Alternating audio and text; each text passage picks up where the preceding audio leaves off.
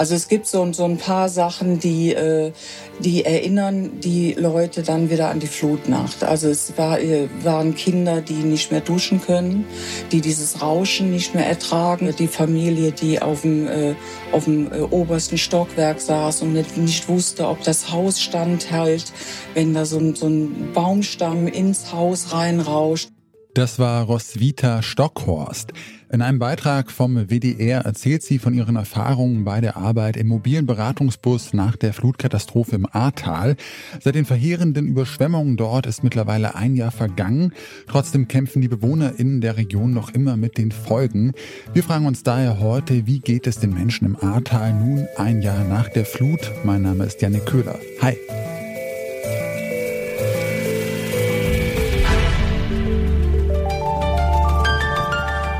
Zurück zum Thema.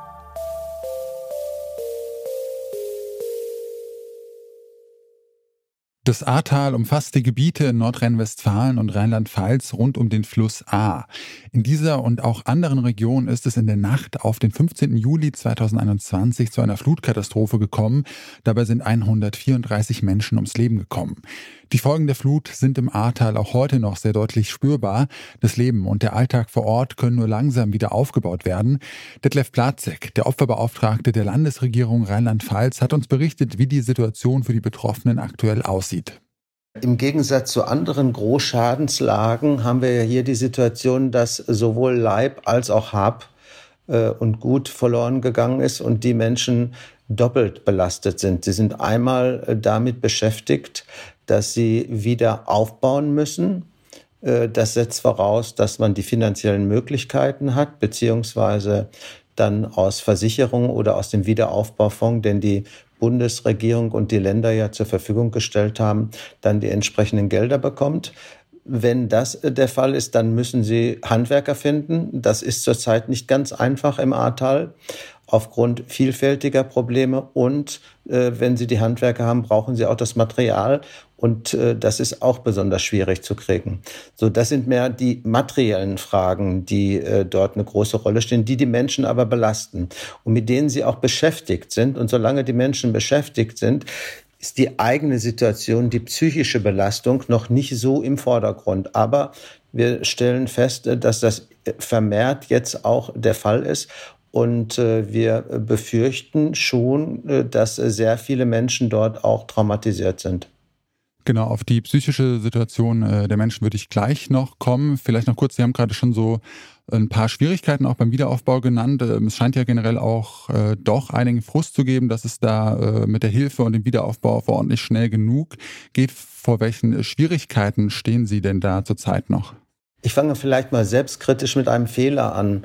Äh, viele haben gesagt, das wird unbürokratisch und schnell sein. Äh, hier geht es um sehr, sehr viel Geld, das auch die Bürgerinnen und Bürger über ihre Steuergelder natürlich erbracht haben.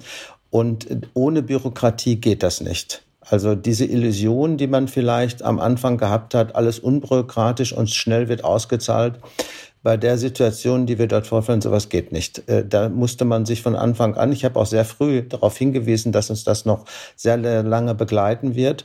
Und vor dieser Situation stehen wir jetzt, dass Menschen sagen, warum wird nicht einfach gezahlt und nicht schneller gezahlt? Aber es muss geprüft werden, auch wenn es im vereinfachten Verfahren ist. Ich habe mich an mehreren Stellen davon auch überzeugen können, persönlich, auch in Gesprächen mit der entsprechenden auszahlenden Bank.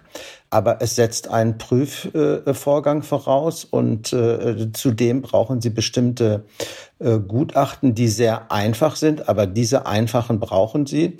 Und äh, man soll sich auch nicht der Illusion äh, völlig verschieben, dass es wird nicht alles äh, wieder so sein, auch im persönlichen Umfeld, wie das vorher ist. Das heißt, auch nicht alles kann über den Wiederaufbau wieder so hergerichtet werden, wie man das vorher hat. Das ist ein, ein Projekt, das äh, den Einzelnen über einen sehr langen Zeitraum beschäftigt und äh, die Gesellschaft insgesamt auch begleiten wird.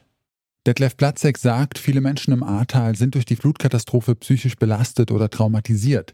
Wie blicken diese Menschen jetzt in die Zukunft? Besteht die Sorge, dass sich die Überschwemmungen wiederholen?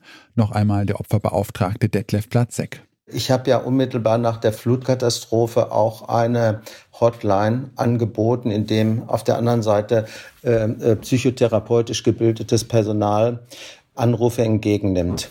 Und die berichten mir, wenn es stärker im Ahrtal regnet, klingeln bei denen die Telefone. Das heißt, die Angst, dass sich so etwas wiederholt, ist präsent. Und das ist auch nicht äh, von der Hand zu weisen. Also die Menschen haben sehr, sehr viel mitgemacht, sehr, sehr viel. Das ist für jemanden, der das äh, nicht tatsächlich erlebt hat, wahrscheinlich völlig unvorstellbar. Und so etwas wird nicht einfach äh, weggewischt werden können. Da können Sie noch so eine starke Psyche haben, das tragen Sie mit sich. Einer der Menschen, die die Überschwemmung im Ahrtal im vergangenen Jahr aus nächster Nähe miterleben mussten, ist Michael Lenz. Er betreibt ein Hotel in Bad 9a und hat uns berichtet, wie er die Flutnacht erlebt hat. Ja gut, wir haben ein äh, Hotel Garni direkt im Herzen von Bad 9a an der ehemaligen Kurgartenbrücke, also gegenüber dem Steigenberger und dem Kurpark. In der Nacht habe ich hier den Abend verbracht und äh, wir haben natürlich nicht mit einer solchen Gewalt gerechnet. Ich persönlich äh, habe um kurz nach zwölf noch bei uns auf der Hoteltreppe gesessen, ein Glas Rotwein und eine Kerze angemacht und habe gedacht, das würde noch mal gut gehen. Und eine Stunde später stand das Wasser zwei Meter und noch im ersten, also im Erdgeschoss des Hotels, was ein Meter über Boden ist. Also Straßenniveau war zwei Meter achtzig sowas. Und als ich noch da saß, rief meine Frau aus unserem Privathaus in Ahrweiler an das ist ungefähr drei Kilometer westlich von hier. Und die hatte das Wasser dann schon bis zum Bauchnabel stehen. Hotel und Wohnhaus von Michael Lenz sind durch die Flutkatastrophe stark beschädigt worden. Ich habe ihn gefragt, welche Hilfen und finanzielle Unterstützung er für die Reparaturen bekommen hat. Wir sind äh, elementar versichert haben Vorschüsse der Versicherungen erhalten, die jetzt verbaut werden. Das Problem ist nur, sie müssen sich natürlich als Versicherter auch äh, über jeden Euro äh, rechtfertigen, der hier angelegt wird. Ist die Fußleiste richtig, ist dit oder jenes. Wir haben nur bis jetzt Vorauszahlungen und haben noch keine schriftliche Zusage jetzt in Bezug auf Gewerke. Das heißt, was da im Endeffekt rauskommt, kann kein Mensch sagen. Ne? Und durch die Flut ist natürlich äh, es ist alles versaut. Unser ganzes Haus liegt theoretisch in Trümmern über alle vier Obergeschosse. Es ist alles dreckig, die Teppiche sind hochgegangen, die Türen durch die Feuchtigkeit sind verzogen, die Möbel sind aufgequollen. Theoretisch ist das ganze Haus Schrott. Ist denn nun ein Jahr später trotz all der Schäden ein Stück weit Normalität im Ahrtal eingekehrt? Michael Lenz sagt nein. Normalität gibt es im gesamten Ahrtal nicht. Wenn Sie die oberen Ahrorte besuchen, äh, die gesamte Infrastruktur ist kaputt von Straßen, Radwegen, äh, äh, Gleisen, von der Bahn her. Äh, wir gehören ja auch zum Tourismus dazu mit Winzern und Gastronomen und sowas. Und alle liegen natürlich am Boden. Die ersten werden jetzt übermorgen am 15.07 eröffnen, wenn die Versicherungen, das heißt die Betriebsunterbrechungen auslaufen, Kurzarbeitergelder nicht mehr gezahlt werden, äh, dann werden die in Schutt und Geröll stehen und versuchen irgendwo ihr Haben gut äh, so gut wie möglich am Leben zu erhalten und mit irgendeiner Art Umsatz zu generieren.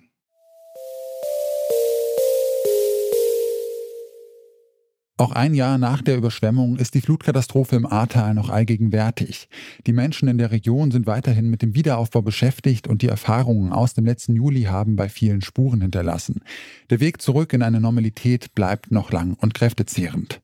Damit sind wir raus für heute. An dieser Folge hier mitgearbeitet haben Mira Emmerling, Esther Stephan, Sophia Ulmer und Lars Fein. Produzent war Andreas Propeller, Chefin vom Dienst war Hanna Kröger und mein Name ist Janne Köhler. Schön, dass ihr dabei wart. Tschüss und bis bald. Zurück zum Thema vom Podcast Radio Detektor FM.